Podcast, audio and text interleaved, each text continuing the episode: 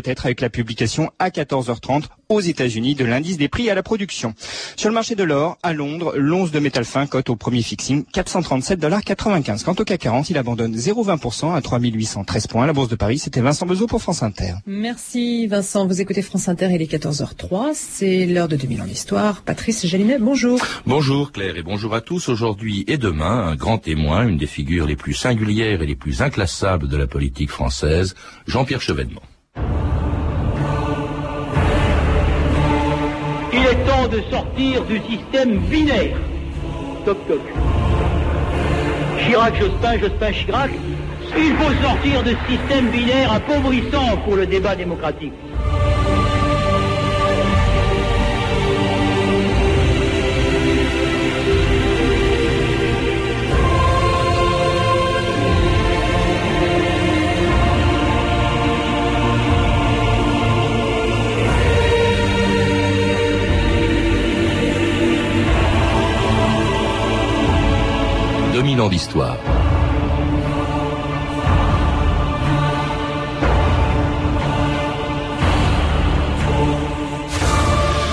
Refuse les clivages partisans, renvoie dos à dos, on vient de l'entendre, Lionel Jospin et Jacques Chirac, admire aussi bien le général de Gaulle que Pierre Mendès France. Il est résolument de gauche, mais il a sur la sécurité, l'immigration, l'éducation nationale et l'Europe des idées qui rejoignent parfois celles de la droite. Jean-Pierre Chevènement est incontestablement une des figures les plus originales et les plus imprévisibles de la politique française. Après avoir contribué à porter François Mitterrand à la tête du Parti socialiste, puis à l'Élysée, cet enfant terrible de la gauche n'a pas eu peur de renoncer trois fois à ses fonctions ministérielles parce qu'il désapprouvait les dérives libérales, affairistes et atlantistes de son parti. Cela lui a valu bien sûr les foudres d'une partie de la gauche, mais sans jamais entamer ni le goût de l'action ni le sens de l'humour que Jean-Pierre Chevènement a toujours eu, même au pire moment de sa vie, quand il revenait dans son ministère de l'Intérieur après avoir passé plusieurs jours dans le coma. France Inter, Christophe Ondelat, le 4 janvier 1999. Jean-Pierre Chevènement n'est pas loin de là le premier à avoir fait l'expérience de l'autre rive, celle qui sépare la vie de la mort. Mais voilà, lui, il est ministre, il est connu. C'est donc en demi-dieu qu'il a été accueilli ce matin à son ministère par ses collaborateurs et ses collègues ministres venus le voir de près, le toucher, vérifier qu'il était bien vivant, et par les journalistes qui lui ont offert la première bousculade de sa rentrée politique. On a parfois frisé l'hystérie collective. Écoutez la photo sonore réalisée par Sonia Princet. Reculez un peu Reculez Recule, recule, recule, Je vais aussi bien que possible, merci. Je peux vous dire que mes globules rouges sont au rendez-vous. Que je leur avais fixé. Rassemblés, prêts à faire front. Jean-Pierre Chevènement, bonjour. Bonjour. Alors c'était votre retour et celui de vos globules rouges quand vous reveniez il y a cinq ans au ministère de, de l'Intérieur après avoir fait un passage sur l'autre rive, comme le disaient euh, les journalistes de l'époque. Euh, vous retrouviez votre humour, votre goût de l'action et pourtant vous dites que cette épreuve euh, vous a changé. Je ne sais pas si elle m'a changé fondamentalement, je ne crois pas. Mais bien sûr, on mesure euh, que le temps désormais vous est compté. Et j'ai trouvé une très belle phrase euh, dans les pensées de Marc Aurel. Il faut accomplir chaque acte de ta vie comme s'il était le dernier. Donc voilà, je m'en suis un petit peu inspiré. C'était le cas en 98, 99, je suppose. Alors, vous aviez 60 ans, vous êtes né à Belfort en 1939. De quand date votre envie de faire de la politique?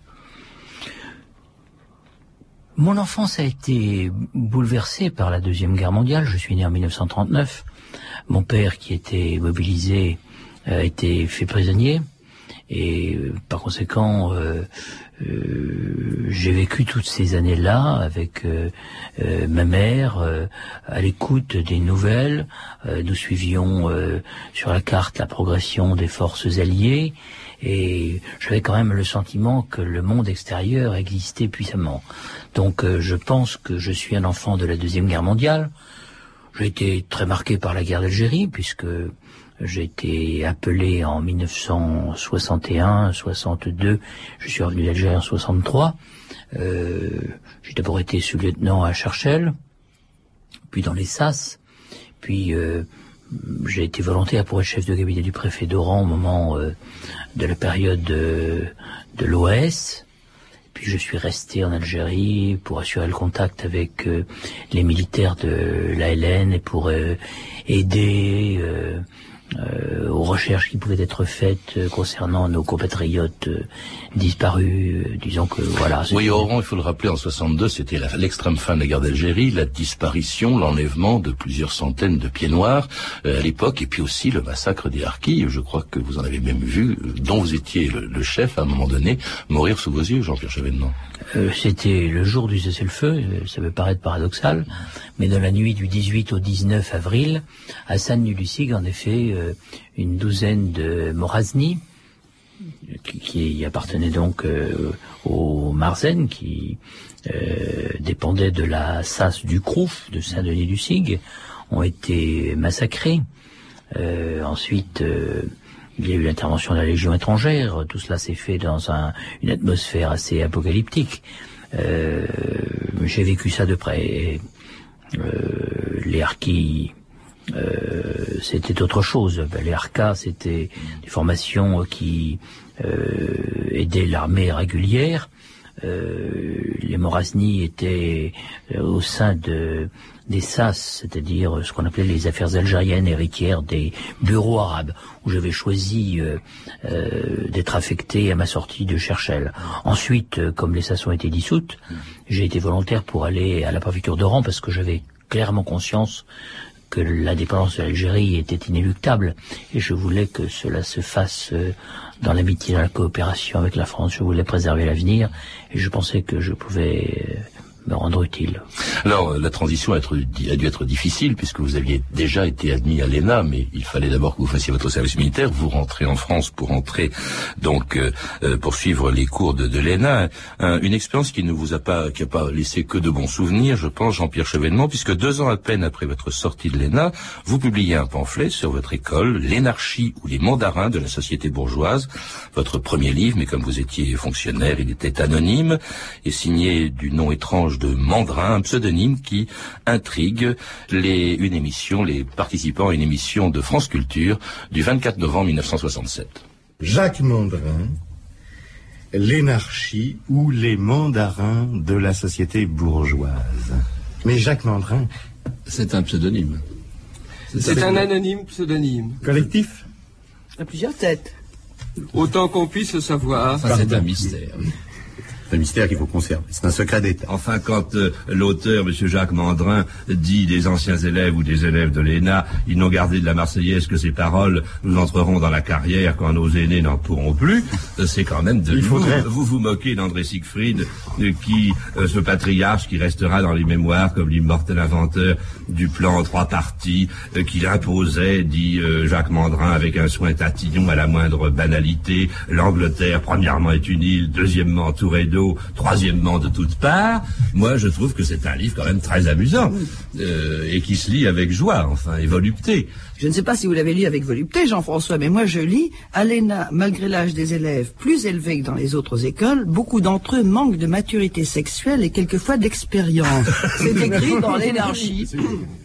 Jacques Mandrin, enfin non, pardon, Jean-Pierre Chevènement, Jacques Mandrin, c'était vous, C'était Didier Mochan, Alain Gomez et moi-même. vous-même. hein. Nous étions partagés euh, les parties, et c'est un livre dont je peux vous dire qu'il a été écrit en trois semaines. Vous crachez un peu dans la soupe déjà, si je puis dire. euh, C'est-à-dire l'ENA, tout. d'où vous non, sortez. non, non, non, parce que en fait, moi, j'ai beaucoup de, j'ai gardé un très bon souvenir de Sciences Po, euh, particulièrement de sa bibliothèque et, et de ses professeurs. Mais euh, je n'ai pas retrouvé cela euh, à l'ENA. Je n'ai pas appris beaucoup plus de choses à l'ENA que je n'en savais déjà après Sciences Po. Euh, on apprenait à faire le plan à- en trois parties ou en deux parties. C'est l'anatomie ministre, quoi. L'ENA, c'est cela. J'ai aussi appris à servir le vin et à donner. mon préfet euh, euh, dans le Morbihan m'a appris à donner le petit coup de poignet qui évite que la goutte de vin ne tombe utile, sur la nappe. hein. C'est très utile. Vous dites aussi euh, l'ENA, section française de l'international capitaliste. Ça, je ne sais pas si c'est, je n'ai pas souvenir d'avoir écrit cela, mais euh, c'est- c'était excessif. En tout cas, à l'époque, est-ce que ça l'est davantage devenu avec la pratique du pantouflage? Ce n'est peut-être pas si mal vu. C'était l'époque aussi, je crois que c'est en 64 que vous entrez dans une euh, vieille organisation déjà à l'époque, c'est l'ancien Parti socialiste, la SFIO. Euh, vous êtes en même temps gaulliste, dites-vous, Jean-Pierre Chevènement. Euh, euh, vous aviez deux personnes qui vous ont marqué, c'était euh, Pierre Mendès France à gauche et le général de Gaulle, donc difficile à classer lui-même. Oui, Pierre Mendès France au début, j'avais 15 ans, et euh, le général de Gaulle ensuite, parce que j'ai vite compris qu'il était le seul capable de remettre la France sur orbite, de la désengager du bourbier algérien. Et euh, au fond, je lui en suis reconnaissant, même si ça s'est fait dans les conditions euh, qu'on aurait certainement pu euh, éviter, mais ça aurait supposé que l'histoire euh, prit un autre cours.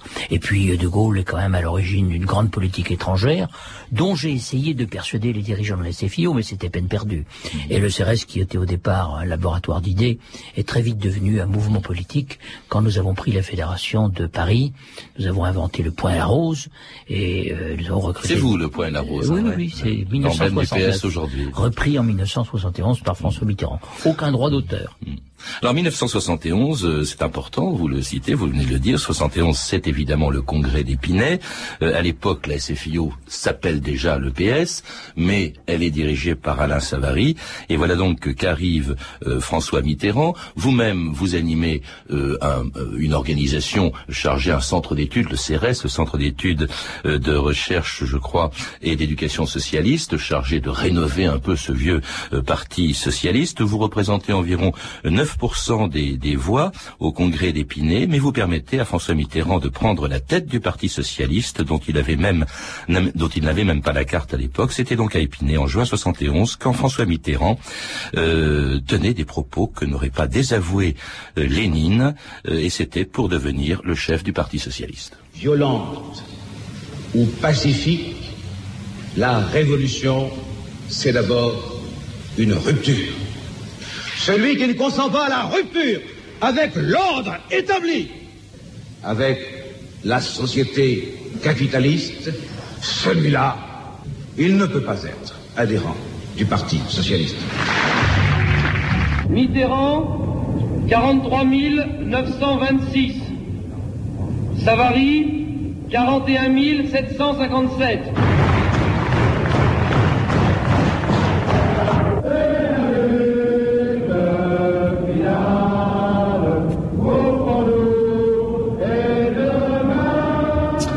C'était à Épinay en 1971, quand les socialistes chantaient encore l'international, quand François Mitterrand avait des accents euh, léninistes ou léniniens, Jean-Pierre Chevènement. Ça paraît loin tout ça Mais Je vous fais observer d'abord que le coup est passé très près.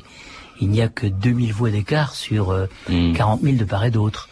Et, que euh, vous avez joué un rôle là-dedans. Ah, le CRS avait 8500 voix.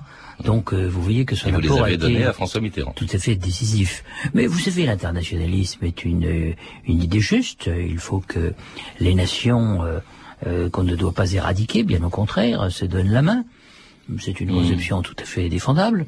Je pense que c'est une erreur de penser que l'européisme, par exemple, se serait substitué à la vieille tradition internationaliste. Alors on peut faire rimer cela de manière différente, mais Jaurès avait tout dit quand il disait un peu d'internationalisme éloigne de la patrie et beaucoup pyramène. Mais là, je parlais plutôt, de, je pensais plutôt à François Mitterrand, euh, et c'est quand même quelqu'un qui n'a pas beaucoup de rapports, qui ne, vous ressemble pas, Jean-Pierre Chevènement. Vous l'avez porté à la tête du PS, ce qui va lui permettre d'arriver à la tête euh, de l'État. Est-ce que vous n'avez pas eu, pourquoi vous l'avez fait? Est-ce que vous avez pas eu le sentiment d'un marché de dupes? Est-ce que vous, vous, avez cru aux propos révolutionnaires de François Mitterrand à Épinay, ou est-ce que, euh, ou non? Pas vraiment, mais je constatais que François Mitterrand était l'homme de l'Union de la gauche depuis 1965 avec le double feu vert de Guy et de Val-des-Crochet.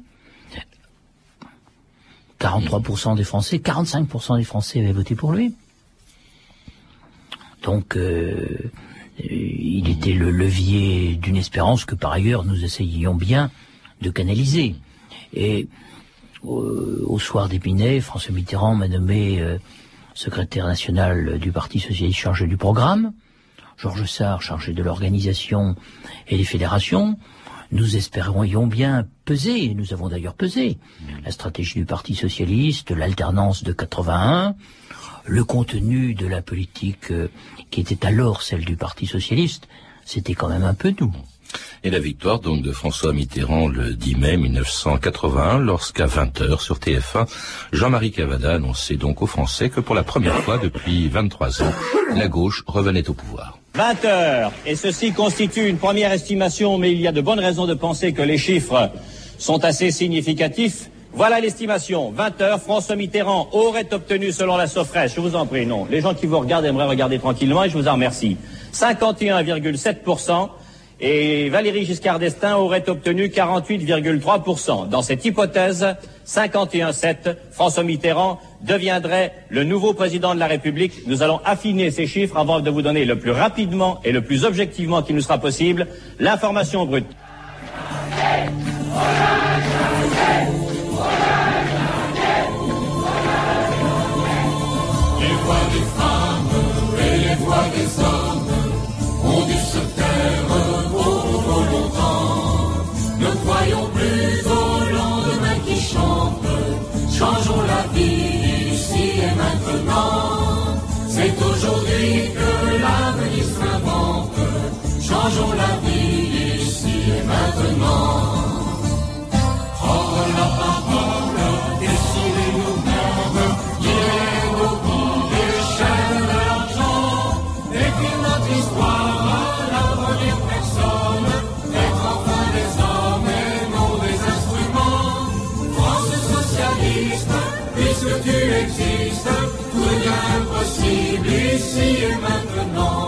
Et c'était changer la vie, des paroles de Mikis Theodorakis, l'hymne du PS, quand son chef était élu président de la République en 1981. Est-ce que vous avez le sentiment, euh, à l'époque, Jean-Pierre Chevènement, que ça allait changer la vie, comme on vient de l'entendre? Écoutez, c'était d'abord une victoire formidable.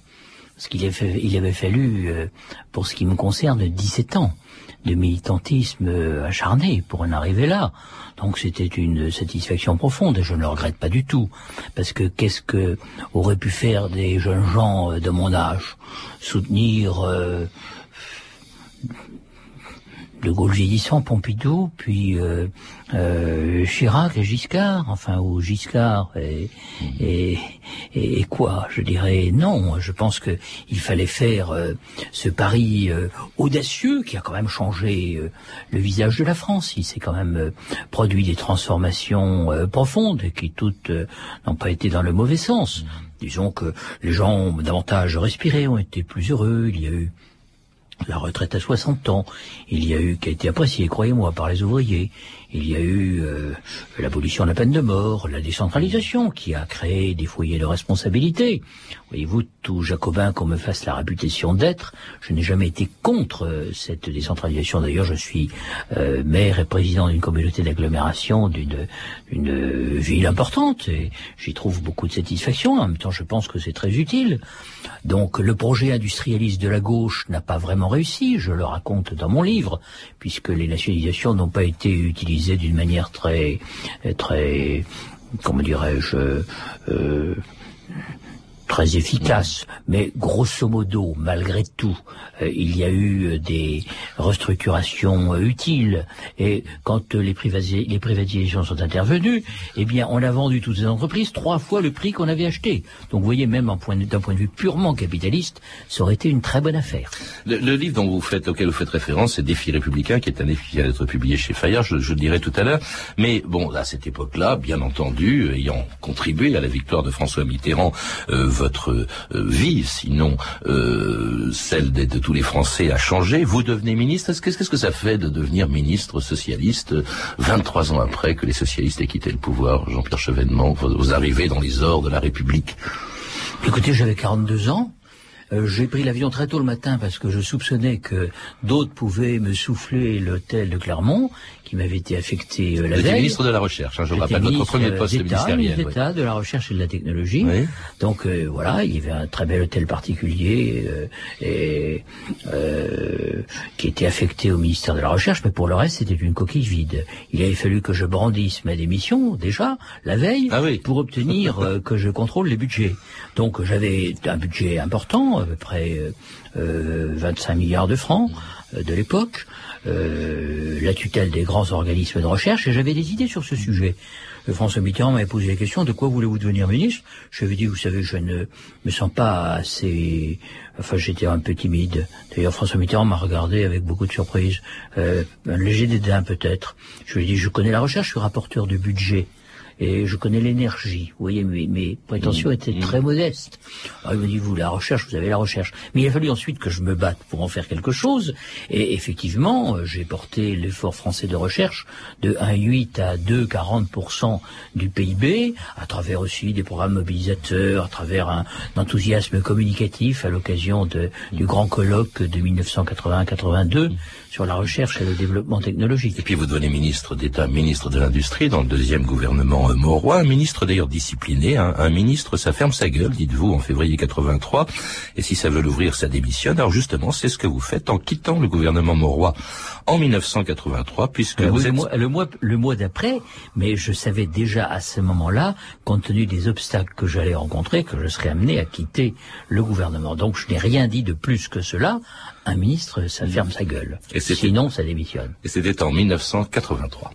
J'ai quitté très normalement le gouvernement, car il ne peut y avoir deux politiques au gouvernement. Mais s'il ne peut y avoir deux politiques au gouvernement, il peut y en avoir deux dans le parti.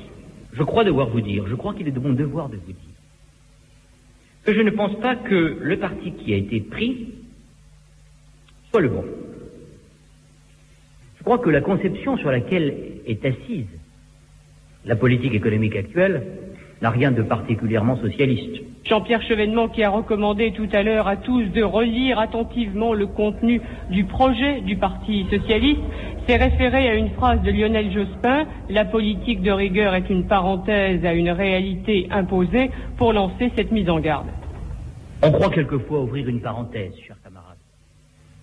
Et puis, on s'aperçoit que c'est un virage. Et si nous ne réagissons pas, bientôt, il prendra la figure du destin. Et c'était votre première... prendra la figure du destin. Oui. Eh ben justement, c'est ce que vous disiez en 83.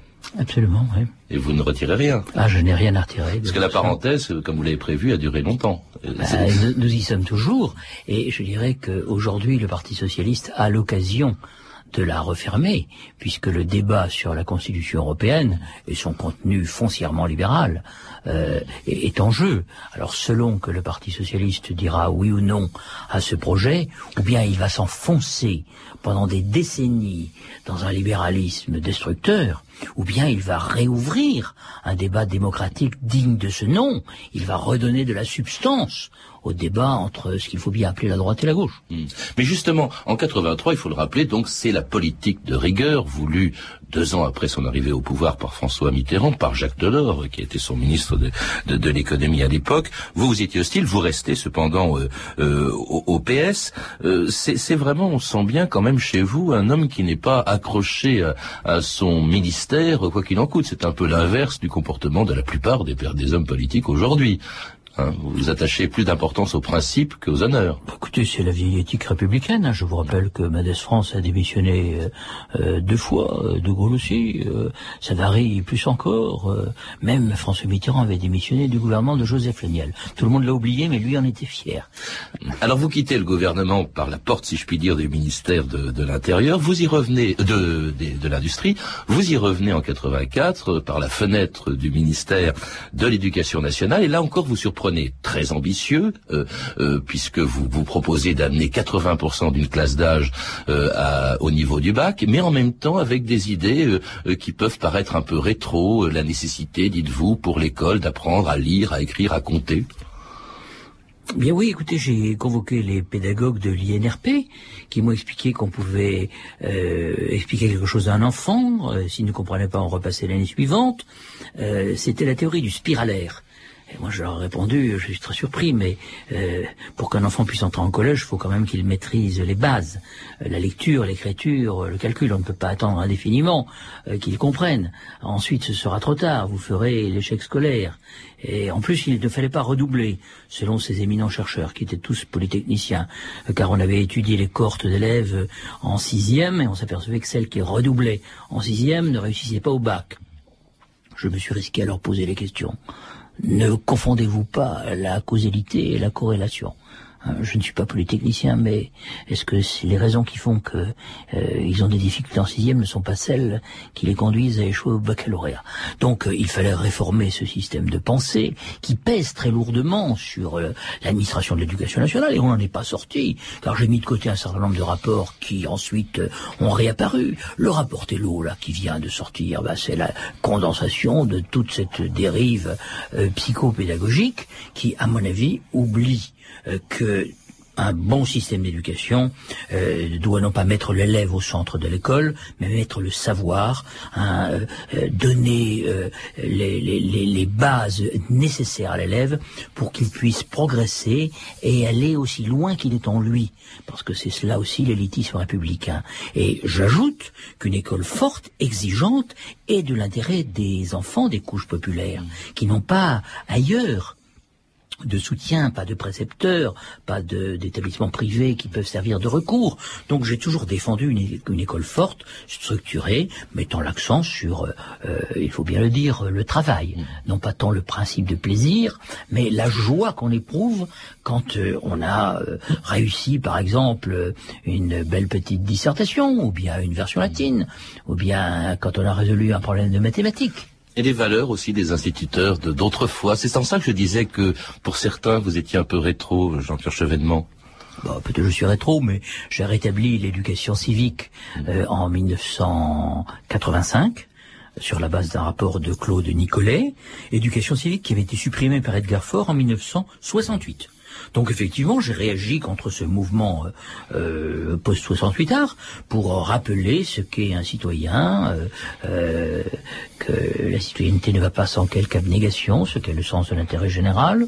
Et puis, euh, euh, disons que je n'ai pas assez fait. En tout cas, il est évident que quand le suivi n'existe pas, on ne peut pas arriver au résultat. Mais je crois toujours nécessaire un, apprentissage d'éducation civique dans les programmes de l'éducation nationale. Merci Jean-Pierre Je rappelle, pour en savoir plus, que vous venez de publier donc euh, un mélange de vos souvenirs et de vos réflexions aussi sur le monde actuel dans un livre qui s'appelle Défis républicains, publié chez Fayard. À lire également la biographie que vous ont consacrée Franck Herriot et Laurent Chabrin au Cherche Midi éditeur. Vous pouvez retrouver ces références en contactant le service des relations auditeurs, en composant le 32 30, 34 centimes la minute ou en consultant le site de notre émission sur franceinter.com. C'était 2000 ans d'histoire, la technique Pascal Baldassari et Clotilde Thomas, documentation et archivina Yeah.